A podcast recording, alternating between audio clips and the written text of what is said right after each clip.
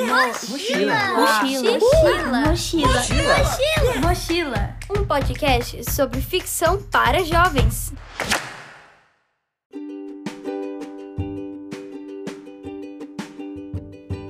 Olá, está chegando aqui mais um episódio do Mochila.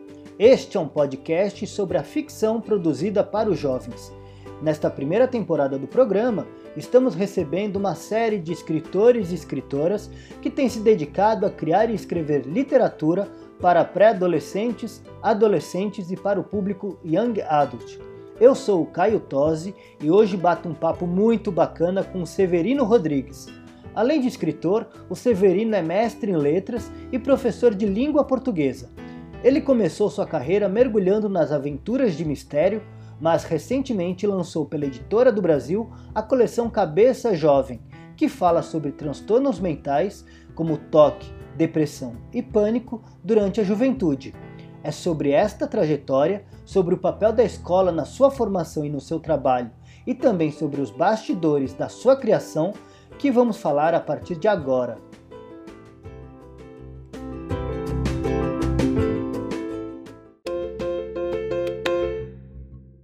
Muito obrigado, Severino, por ter topado participar aqui desse episódio. Eu que agradeço o convite, Caio. É um prazer enorme conversar sobre literatura, adolescência, ficções. Muito legal, Severino. E para começar esse papo, eu queria que você contasse um pouco aí dessa sua trajetória pessoal e profissional que te levou até a literatura juvenil. E aí te já faço um complemento nessa pergunta inicial. Por que literatura juvenil e não infantil, infanto juvenil? Por que esse foco nos adolescentes? é uma questão bastante assim complexa e faz lembrar um pouquinho da minha formação e das minhas vivências, né? Eu sempre fui uma criança muito criativa, que gostava de imaginar, de inventar histórias, né? Mas eu fui aquela criança né, dos anos 90 que ficava diante da televisão assistindo desenho animado a manhã inteira. Uhum. E quando eu ia depois para o quintal, nessa época eu morava numa casa, então ficava brincando lá, imaginava diversas histórias, né? criando quase como desenhos animados na minha cabeça. Então, até mesmo um cabo de vassoura quebrado se tornava uma espada, né, um arco e flecha, todo esse universo. Uhum. E, mas foi a partir da escola, a partir da escola que eu tive um contato maior com a literatura. Inicialmente, ali quando criança, né, recontos de fadas, de histórias da Bíblia, e chegando ali na adolescência, livros é, maiores. Eu lembro até do primeiro deles, assim, que me marcou, foi A Ilha Perdida, Uhum. clássico, né, da série Vagalume, da Maria José. Pré. E a partir dali eu vi que eu poderia contar histórias de outro modo. Não só imaginando lá no quintal, mas escrevendo. Né? Até porque quando eu era criança, meu sonho era fazer um desenho animado. Nem sabia como é que eu ia fazer Uhum. isso. Então eu vi que eu poderia imaginar e contar histórias por escrito. Comecei a ler bastante, a escrever bastante, graças ao incentivo da, das minhas professoras, em especial a professora Elisângela, que me marcou muito. Né? Até o meu primeiro livro, Sequestro Urbana, eu dedico para ela. É, realmente me marcou na minha formação. E ela brincava, dizia que eu era muito criativo, que quem sabe no futuro me tornava um escritor. Eu acho que eu acabei acreditando. Sim. e acabei escolhendo um caminho natural. Assim, gostava muito de ler, de escrever, acabei optando pelo curso de letras. Então, sou formado em letras, né? concluí também o mestrado já tem algum tempo. E, paralelamente à graduação, fui mandando textos para concursos, procurando conhecer um pouquinho desse universo da literatura. E por que a literatura juvenil? Porque eu acredito que eu efetivamente me tornei leitor com a literatura juvenil. Uhum. Né? Os livros da série Vagalume, de outros autores, né? como Renato Tapajós, Pedro Bandeira e tantos outros aí que me formaram nesse período. Então, foi um caminho um pouco natural. Foi a literatura que me marcou. Né? E quando eu passei a escrever, né, ser professor com foco aí para a sala de aula, tá lidando com adolescente. Então esse cotidiano somado a essas ficções, a essas Sim. ideias, tudo acabou sendo aí um caminho de certa forma espontâneo na minha na minha trajetória. É, e seu caminho literário tá sempre, né, pelo que eu entendi, muito ligado com a escola desde o começo, né? É, desde, não só você como quando você se formou como leitor, mas agora também que você é professor e escritor. E essa questão, quando a gente fala sobre literatura juvenil e escola, né?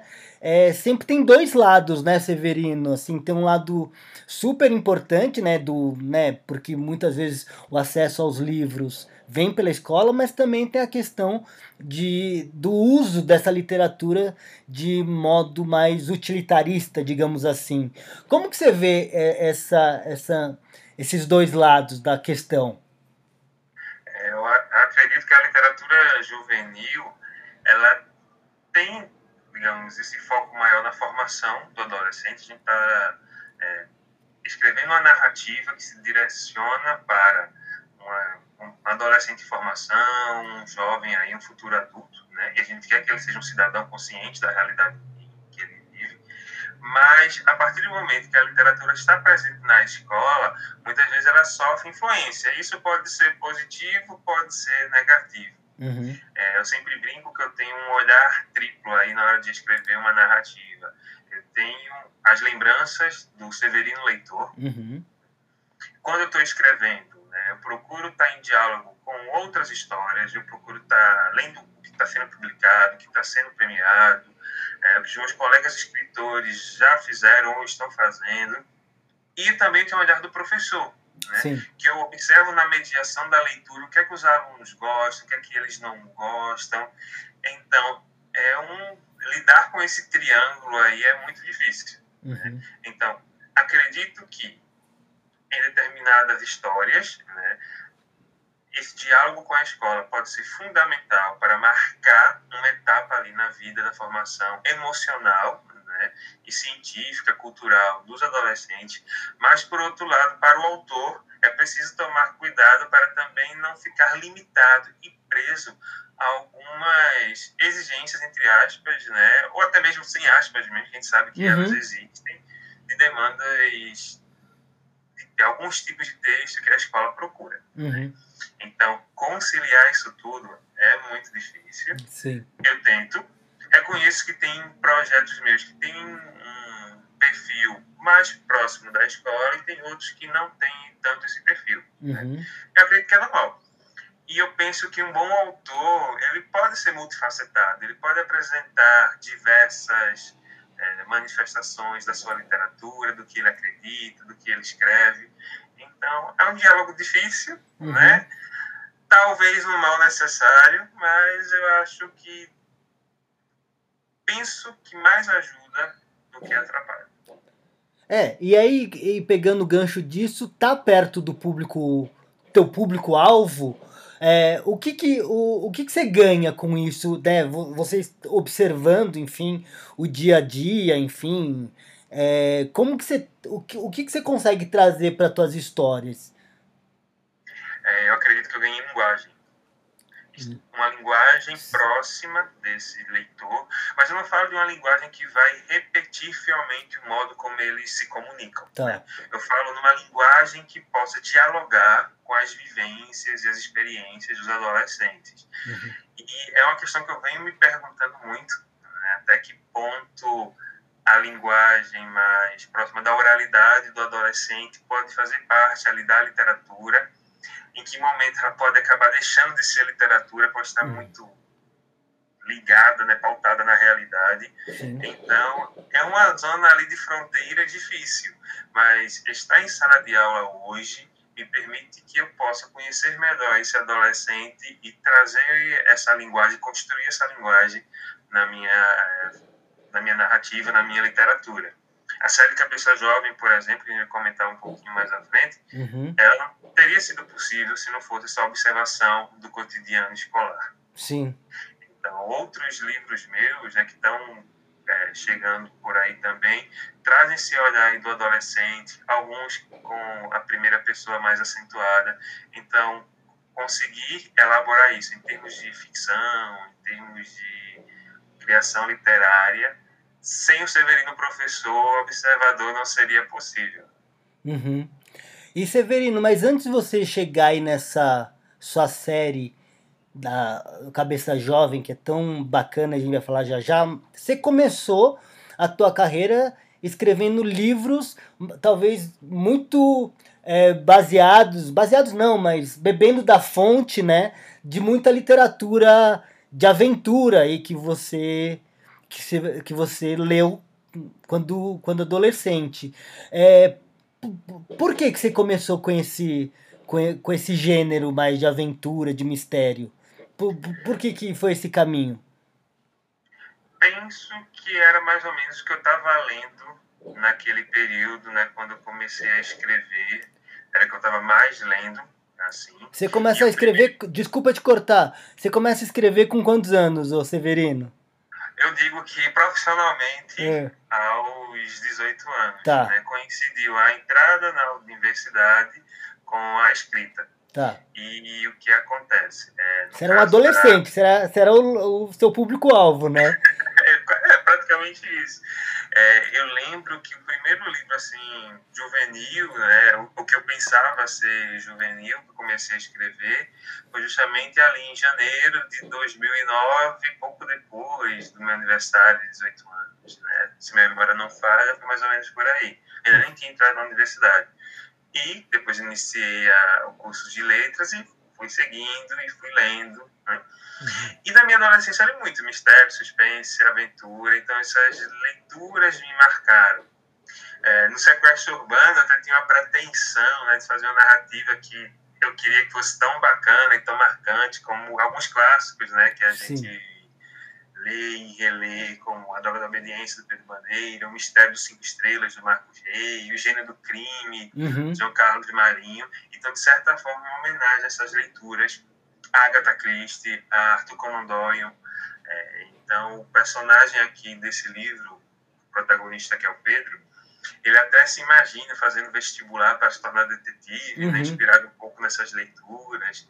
Então, foi um pouco de trazer o meu repertório leitor para, para essa narrativa. Depois vieram outras histórias, Mistério Inverdejantes, o caso dos Falcões Peregrinos, e eu sempre buscava, a cada livro, sair um pouco do mistério e me aprofundar um pouco mais na psicologia das personagens. Uhum. Até que chegou um momento em que eu senti vontade de tentar deixar o mistério um pouco de lado e focar na psicologia. Embora eu tenha outros projetos aí de mistério aí pela frente. Então, acho que ter esse olhar um pouquinho diferenciado, uhum. acho que seria bacana para minha produção. Foi um exercício, então, um experimento é, fazer aí a série. E eu acredito, Caio, também que todo autor ele começa, de certa forma, fazendo uma homenagem, né, se inspirando nas leituras que marcaram a sua formação. E tem uma frase que eu gosto de falar sempre que o pessoal diz, né, quanto mais se lê, melhor se escreve. Sim. Quanto mais se escreve, melhor se escreve. Sim, né? sim. Então, a partir do momento que a gente vai escrevendo, a gente vai deixando de lado algumas marcas que a gente reconhece que não são tão nossas, a gente sim. vai deixando surgir ali no texto as a nossa expressão, né, o nosso estilo, as nossas vivências. Então a gente vai construindo realmente o autor que a gente vai ser, né? Que a gente, e é um processo contínuo, né? A gente está sempre uhum. se tornando. A é. menos, é claro, que alguém opte por ter uma estrutura, ter uma receita de bolo pronta e ir repetindo, mas para quem está disposto a aprender e crescer, cada novo livro é uma nova aventura, é um novo experimento, é uma nova investigação aí pelo universo das palavras.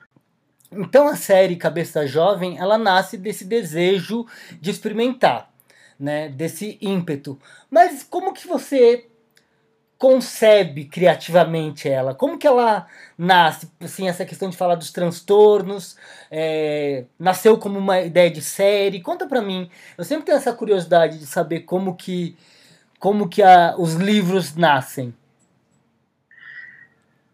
Essa série Cabeça Jovem, ela tem uma construção, assim, curiosa. Na verdade, a primeira ideia que eu tinha era para o livro que acabou se tornando o livro 2, que é o 10 mil voltas ao meu mundo. Então, eu tinha vontade de construir um personagem é, que tivesse toque, apresentasse uhum. a esse transtorno mental, justamente para discutir essa questão. Uhum. Porque alguns livros que eu li, e até alguns filmes que eu vi, não gostei da abordagem. Né? É, não dialogou comigo, então eu penso que o escritor tem vontade de contar aquela história que ele gostaria de ler. E o toque porque você também tinha tido essa experiência. Sim, na minha adolescência. É, gerou muito sofrimento, então eu gostaria de retratar aquilo mostrando quanto pode ser difícil, doloroso, né? Pode, o quanto pode atrapalhar na vida de um adolescente. Então tinha essa ideia. Eu sempre tive vontade de escrever alguma série de livros, alguma coisa do tipo. Uhum. E eu fiquei pensando o que, é que eu poderia fazer. E agora não sei se eu vou lembrar bem, Uhum. mas nessa época eu era professor e tinha alguns alunos bastante assim agitados em sala de aula? Alguns até com é, diagnóstico de TDAH e tudo. Eu vi, pronto, eu poderia criar um personagem também com esse perfil. Aí eu penso, eu já tenho né, o Gustavo, embora ele tivesse esse nome naquele momento, né? eu já tenho o Danilo. Será que eu poderia explorar um pouco mais isso? Eu fui pesquisar é, bastante sobre. Eu vi que eu poderia dialogar com os adolescentes, falando um pouquinho aí desses transtornos mentais, dessas dificuldades, desses dilemas. E aí é algo meio fantástico nesse sentido. Uhum. Uma ideia vai puxando a outra. Sim. A gente vai pesquisando, vai tendo alguns elementos que vão ali se unindo. E eu vi o potencial, o potencial de escrever quatro livros, montar essa série. É, mandei o um projeto para a editora, mas mandei junto com o primeiro texto, né, já, Uhum. já pronto. E cada livro ele funciona isoladamente. Minha Sim. ideia era essa, deles terem uma certa independência, poderem ser a leitura ser feita né, em qualquer ordem, embora eles tenham uma, uma sequência bacana também, mas eu queria trazer um pouco dessas possibilidades e brincar um pouquinho. Então fui juntando diversos elementos, né? É, a cada livro, por exemplo, a gente vai encontrando personagens mais velhos. Isso eu trago um pouquinho do Harry Potter, que a cada Uhum. livro vai envelhecendo. Só que aqui, cada livro, são novos personagens. Tem Sim. alguns é, personagens que vão se repetindo em alguns livros. Você criou um universo, né, Não. da, nas Exato. Aí, isso é um pouquinho do de Ariano Suassuna, né, que é, na produção do teatro dele, se eu Uhum. não me engano, ele tem colocado os personagens todos no mesmo cenário, no mesmo ambiente, na mesma cidade, Legal. de certa forma dialogam. Então, trazer um pouquinho disso. Então, foi um conjunto das minhas vivências, das minhas leituras, e foi surgindo aí a série Cabeça Jovem. E é, você falou uma palavra que eu acho que é fundamental para entender essa série, que é a experimentação. né? É Uhum. um trabalho de experimentação com a linguagem, com as possibilidades de diálogo com as novas tecnologias, de trazer esse olhar para o adolescente de hoje, que ele quer discutir saúde mental, Uhum. como professor em sala de aula. Já li diversas redações em que a temática está presente, então o adolescente ele quer conversar, Sim. então a gente não pode ter medo de conversar, então a gente tem que dialogar mesmo. Só, ah, eu, eu já falei no início do, do programa, mas eu queria reforçar aqui quais são esses três livros e os temas que eles abordam. Então, o primeiro é o Bateria 100% Carregada, né, Severino? Que ele fala sobre é, hiperatividade, é isso? Porque são. É, TDAH, seria TDAH e a questão do preconceito racial. O TDAH atrelado ao Danilo e a questão do preconceito racial, ataque de haters nas redes sociais, relacionados aí a Ariadne, que é uma menina negra que quer ser youtuber. Sim. Aí o segundo livro é o 10 mil voltas ao meu mundo, né? Que é o Com o Gustavo e a Júlia. O Gustavo que tem TOC, transtorno obsessivo compulsivo, e a Júlia que tem TAG, transtorno de ansiedade generalizada. Três letrinhas cada um, mas Sim. muita, muito sofrimento em alguns momentos, né? muitas histórias. E aí o terceiro da série é o Mil Pássaros de Papel, né? Que Que tem o Makoto, O que está Makoto. enfrentando aí né, depressão, e tem a Letícia, uma menina que sofreu uma angina, né? que é quase um infarto né, aos 13 anos de idade. Sim. Isso vai fazer com que ela mude o seu olhar e sua percepção para a vida. E aí tem um, um quarto título que tá vindo aí, né? Um, o, o que fecha a qua- quadrilogia.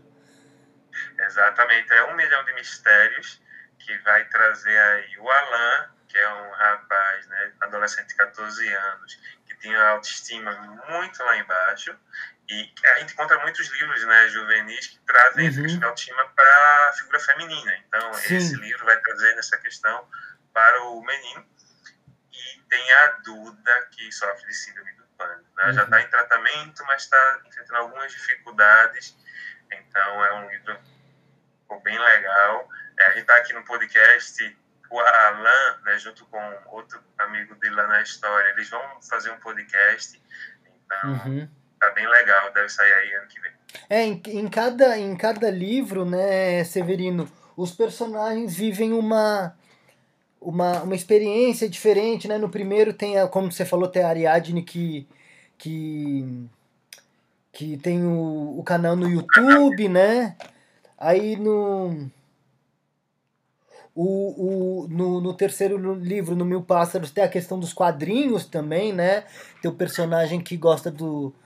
Que, que quer ser desenhista, não é isso? Ele quer ser mangaká. Mangaká. E cada livro ele vai dialogar com diferentes é, literaturas, com diferentes expressões artísticas e até com a linguagem da tecnologia. Sim. É, eu, eu até brinco assim, né? Dizendo eu gastei muita criatividade nesses quatro livros, né? Como é que vai ser para escrever depois sem me repetir? Sim. Por exemplo, no Bateria a gente tem a Ariadne, que tem um canal no YouTube, então a gente tem alguns capítulos que mostram a Ariadne fazendo a resenha de um livro, As Aventuras de Tom Sawyer. Então a gente tem essa trama ali presente. No 10 mil voltas tem um pouco a questão dos esportes, né? Já que o Gustavo, ele quer ser jogador de basquete profissional, e a Júlia, pelo menos inicialmente, ela está ali nadando. Uhum. Então, eu tive que construir, por exemplo, capítulos com um jogo de basquete uhum. para Tana. No livro 3, o diálogo é com a poesia né, e com os quadrinhos. Sim. Então, no caso da Letícia, ela escreve poemas, alguns em estilo haikai, que no próprio livro tem esse, esses poemas. E o Makoto, ele quer ser mangaká, quadrinista, então ele tem também no livro o, duas páginas em estilo mangá. Então, no livro 4, por exemplo, né, vou trabalhar um pouquinho com o conto, uhum. né, que o Alan quer ser escritor de livros de mistério e suspense. Né? Legal. E aí tem um conto que o o Alan escreve no próprio livro. Então, tem esses diálogos na, nas histórias que eu acho muito bacana. Fazer com que trazer esses novos elementos é um pouco do que eu acredito que a literatura contemporânea faz né, uhum. e deve fazer para estreitar os diálogos com os adolescentes. Então é, é uma mistura boa. e, e, eu imagino que nesse seu processo, especificamente, processo criativo desses livros, é, você falou que gastou muita muitas ideias aí, né? Mas você também teve que se debruçar em muita, pes muita pesquisa, não só pelas essas, é, essas linguagens que você traz, mas também por causa dos temas, né?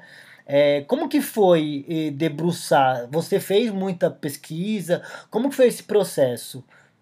É, envolveu diversas é, etapas, assim, tanta pesquisa é, bibliográfica, a leitura de alguns livros, assisti também muitos vídeos na internet, conversei com psicólogo, psiquiatra sobre essa, essas questões, então foi todo um conjunto, né?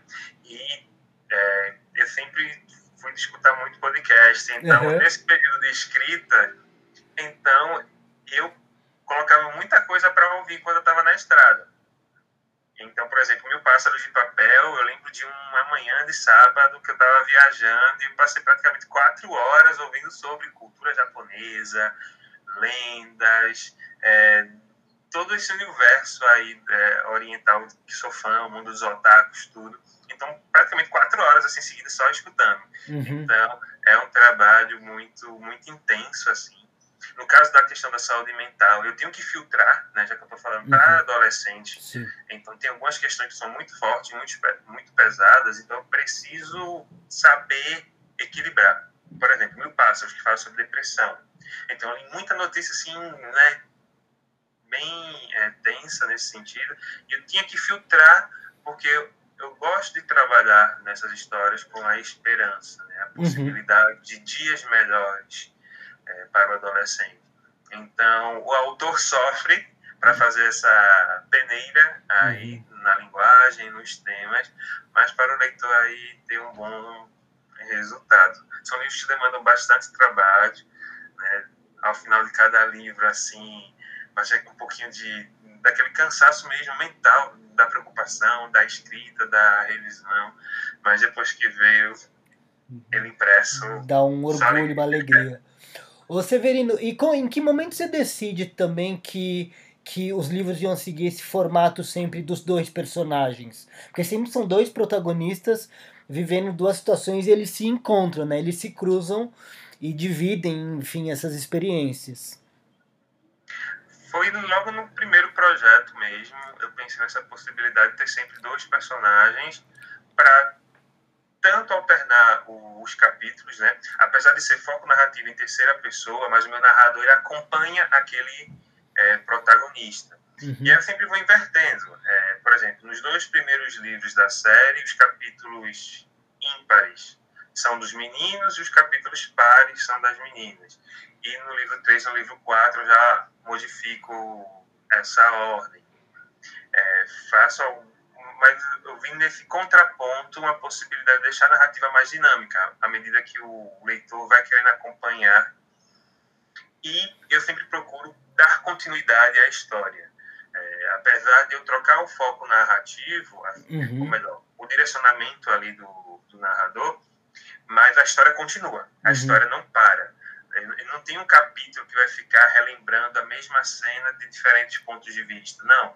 A narrativa segue, a narrativa uhum. vai em sequência.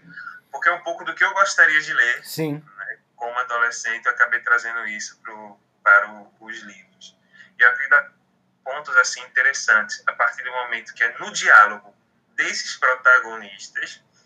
E aí eu não posso falar algo porque está relacionado ao final dos livros. Uhum. Né? Mas quem leu os quatro livros da série, vai perceber algo no final que é justamente que simboliza tudo aquilo que eu acredito para o enfrentamento desse, desses transtornos mentais, das dificuldades que os adolescentes enfrentam de modo geral. Ô Severino, você planeja as histórias antes de escrever? Você faz escaleta? Como que é o teu processo aí de criação de fato da, da narrativa? Eu faço escaleta. A série Cabeça Jovem exigiu muito isso porque eu tinha uma estrutura. É, no caso do bateria 100% carregada, quando eu decidi que um personagem é, seria TDAH, então eu pensei que deveria ser um livro que um adolescente TDAH pudesse ler. Ou hum. seja, capítulos curtos, que legal. muito ágeis, tivesse essa agilidade no texto. Então eu tinha a ideia de fazer 100 capítulos curtos para justificar também o título uhum. Bateria 100% carregada. Deu um trabalho enorme, então teve tabela e teve planilha do Excel. então eu procurava é, trabalhar cada, como cada cena seria. Né? Eu acredito que meus capítulos têm uma pegada de cena, tá. são flashes assim. Uhum. Então o que aconteceria em cada um desses capítulos e fui montando. Deu dor de cabeça né? Até que quando eu terminei o livro eu tinha 102% de bateria. Então Você errou a conta. Errei a conta, né? Pessoal de humanas, né? A gente erra as contas. Né? Eu tive que fazer os ajustes na trama, tudo. E seguiu, né? No 10 mil voltas ao meu mundo eu já tenho uma redução de para, para 80 capítulos. Uhum. Então os capítulos começam a ficar um pouquinho maiores e faz referência também ao livro que eles estão lendo, que é o A Volta ao Mundo em 80 Dias, Sim. do Verne. E aí acabou se tornando uma, é, um modo de estruturar as histórias. Então, o livro 3 já reduziu para 60 capítulos. Os capítulos vão ficando um pouquinho maiores. E o quarto livro tem 40 capítulos. Né? Então, os capítulos vão crescendo. Porque é justamente isso, eu pensando na autonomia do leitor. À medida que ele vai crescendo, ele vai podendo ler cada vez é, mais. O, o Severino estava pensando aqui, você comentou que o, nessa série, cada livro, é, a cada livro os personagens é, vão, vão crescendo, né? É, então, o primeiro livro eles estão no sexto ano, o segundo livro estão no sétimo ano. É isso, né? No terceiro isso, livro estão. Exato. É como se fosse um ano letivo dessa escola, que é o Colégio Cabral de Melo Neto. Sim. No primeiro livro, eu tenho o Danilo e Ariadne com 11 anos de idade no sexto ano. Então, o segundo livro, o 10 mil voltas, eu tenho o Gustavo e a Júlia com 12 anos no sétimo ano e na segunda unidade letiva do ano. Uhum. No bateria, eles estão no primeiro, no primeiro bimestre. Né? No terceiro livro, eu já tenho os meses de julho, agosto, setembro, justamente com a Letícia e o Makoto, que tem 13 anos. Né? Eu acho que é um dos primeiros livros também que traz a temática do setembro amarelo dentro da própria Uhum. trama. né? E o quarto livro que finaliza, eu vou ter o Alan e a Duda com 14 anos, nos últimos meses aí do ano, outubro, novembro, início de dezembro, e aí no quarto bimestre letivo. Então você vai vendo um ano letivo dessa escola ao longo da trama. E observando as diferentes vivências entre o personagem que está com 11 anos E, e é, e 14 anos, Isso que às que eu- vezes aparecem, às vezes eles isso que eu ia te perguntar. Isso eu ia te perguntar, porque na verdade, né, quando você está falando na adolescência, né, é, existe às vezes um, um- uma, uma, uma, uma grande, uma grande abismo, né, entre o, entre o, o, a- o adolescente de 11 e o de 14, né? Quais foram os cuidados, né, os lugares de atenção que você teve quanto a esse aspecto para construir os, as histórias? Na dúvida, eu sempre procurei contrapor aquilo que eu estava construindo com o que eu já vivenciei como professor em sala de aula. Eu já dei aula para todos os eh, segmentos, assim, sexto ano, eh, nono ano, então passei por essa, essas vivências. Também como aluno, né? Eu Uhum. brinco que minha adolescência está ali, está cada vez mais longe, mas nem ela está ali. É, mas você Então, é jovem ainda, né? Você tá mais na adolescência. Então, eu penso um pouquinho naquele adolescente Sim. que eu fui. Uhum. E eu tento observar o adolescente de hoje, né? Eu faço visita às escolas, Sim. então eu percebo um pouquinho das características ali. Então, estou sempre com um olhar assim, observador, ligado, atento, para tentar trazer isso. E é justamente isso. Eu, vou, eu começo a série com pré-adolescentes, né? Uhum. São 11 anos, então são pré-adolescentes ali, estão chegando à, à adolescência, estão ali próximos à, à infância ainda, e eu concluo com adolescentes, né, afastados é, da infância, próximos aí à vida adulta, Uhum. com outras preocupações já surgindo, pensando no futuro profissional, o que vão ser da vida. Sim. Então, é uma construção é, bem rica, assim, é, faz um panorama, mas justamente pronto é complicado.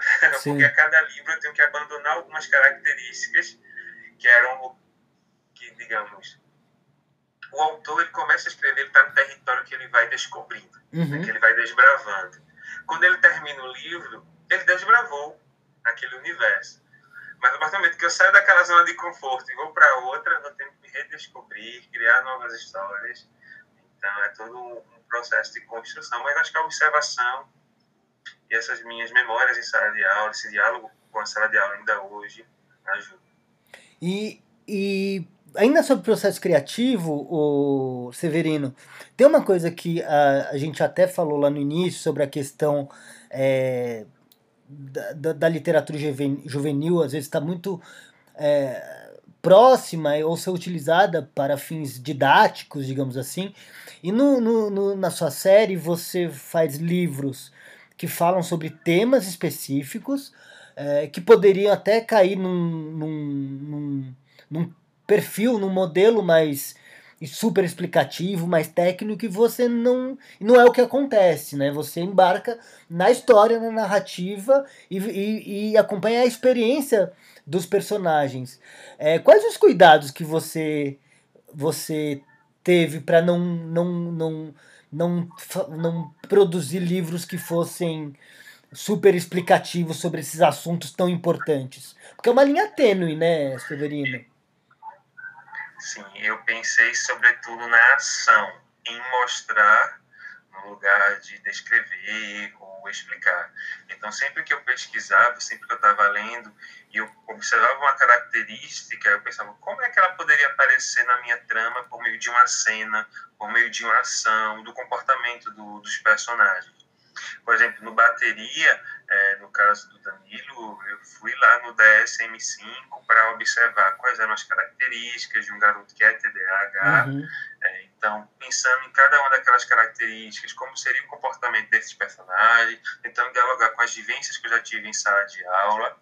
É claro que é, em questão de saúde mental, psicologia, subjetividade, nenhuma matemática dá conta, Uhum. né?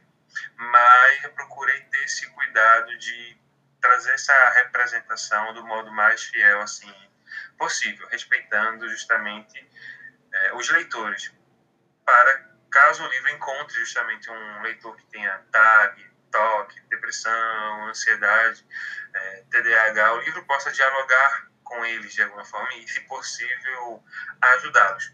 Não ajudá-los no sentido de, de autoajuda, mas no sentido de emoção, amadurecimento das emoções, né, da inteligência emocional e da sensibilidade. Eu gosto muito de uma frase da Ruth Costa que ela diz que a arte, ela educa. Uhum. Mas ela não educa porque a arte tem uma função pedagógica, mas justamente por conta disso, da sensibilidade, da emoção. Então, ela também vai formar Uhum. Então, acredito muito nisso. Por isso, até que sempre em algum dos livros tem uma referência a autores, a obras, justamente para ampliar a bagagem de leitura dos leitores. E, e desde que a, a série está aí no mundo, você já teve algum retorno específico assim de leitores que estavam vivendo essas experiências e foram tocados ou ajudados nesse, nesse, nesse aspecto que você falou aí, né, em relação das emoções, da identificação, né, do, acho que a literatura acolhe, né, a literatura acolhe o leitor, esse é a gran, o grande lance, né. Você já teve o retorno de leitores que foram acolhidos por essas histórias? Sim, já, já tive. Tem algumas histórias assim marcantes, né? É, no caso do bateria de uma aluna é, TDAH que pensava que era o livro para que a mãe tinha comprado para a mãe mesmo ler assim sobre a, essa questão do TDAH. Ela descobriu que não, que era um livro para ela, que a escola tinha sugerido como leitura. Então, quando ela leu, ela se identificou com com os personagens, né, com o Danilo em especial. Então ela fez um depoimento super bonito, assim, quando fui visitar a escola para um bate-papo. É, no caso do 10 mil voltas também, é, agora né, nesse período de é, pandemia, tudo, os encontros estão sendo virtuais, né? Uhum. Então teve uma escola com quem eu interagi e uma das alunas falou que a turma dela começou a conversar mais a partir da leitura do livro Que incrível. é um depoimento fortíssimo. A partir do momento que é, o livro promove esse diálogo, eu acho que eu sempre considero os livros como amigos, né? Eles podem conversar com a gente. Então, quando ela disse isso assim, nossa, foi uma emoção muito grande e ainda continua sendo uma emoção muito grande porque é um livro que está dialogando, né? Os alunos se entenderem um pouco mais, né? Também observarem com, com esperança. Então, tenho recebido feedbacks assim bem, bem marcantes.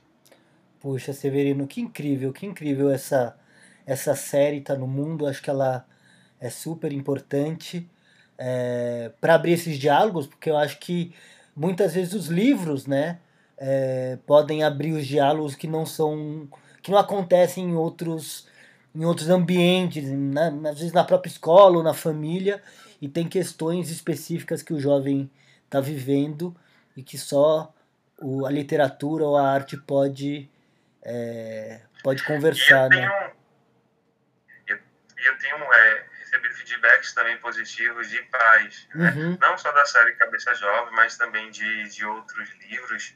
É, falando agora né, dessa questão da psicologia tudo, eu lembro de uma mãe psicóloga que foi para o colégio para tirar uma foto comigo, porque ela Uhum. tinha lido do, um dos livros, no caso foi o Mistério em Verdejantes, ela gostou muito da construção da psicologia do adolescente. Ela observava o adolescente de hoje ali representado. sim.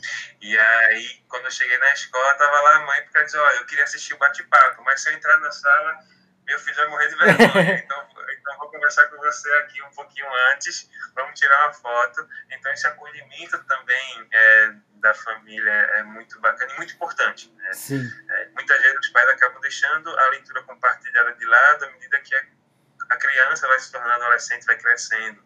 E Uhum. não, tem que continuar. Né? Tem que estar essa parceria de leitura, de compartilhamento de histórias, de vivências, é, sempre juntos aí. Isso aí é muito, muito bacana. Então tem algumas histórias aí para contar, para emocionar, para saber que estão no caminho certo.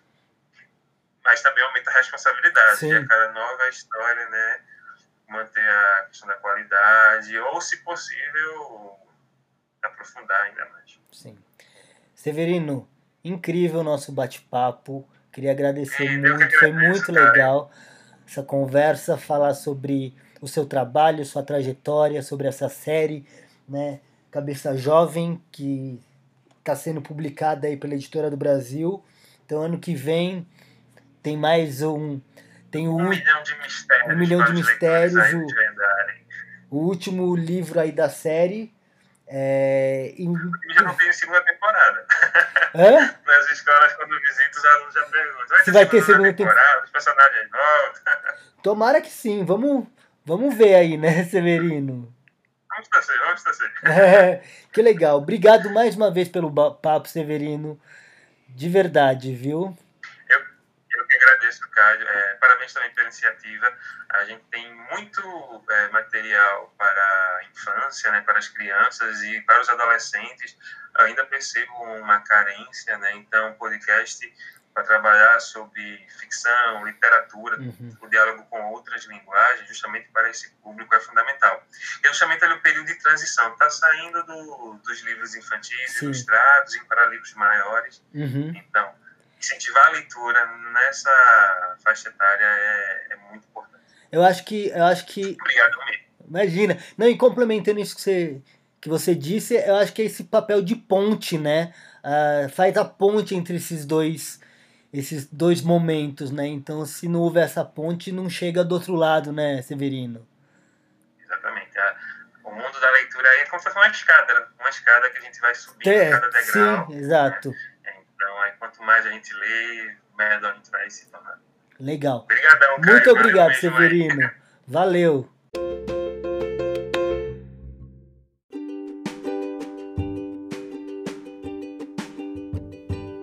Muito bacana a participação do Severino aqui no Mochila.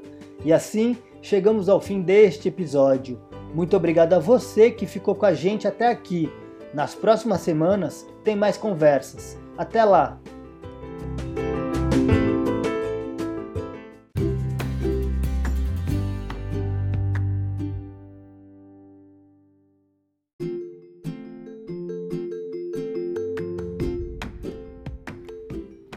E ao final de cada episódio, eu agradeço os amigos e parceiros que ajudaram de alguma forma na realização deste podcast. Então, o meu muito obrigado para Bihel, que é o responsável pela nossa marca, para o João Amódio, que criou a vinheta que abre e encerra nossos programas, para o Chico Aleixo, que cuidou da mixagem da vinheta, e também o agradecimento a Renata Bortoleto, Renata Malhoca, Daniel Júnior, Anderson Costa, Felipe Parra, Mauro Palácios, Felipe Camargo e Oscar Garcia, que disponibilizaram seu tempo e conhecimento em conversas que me ajudaram a criar e formatar este projeto. Mochila. Mochila.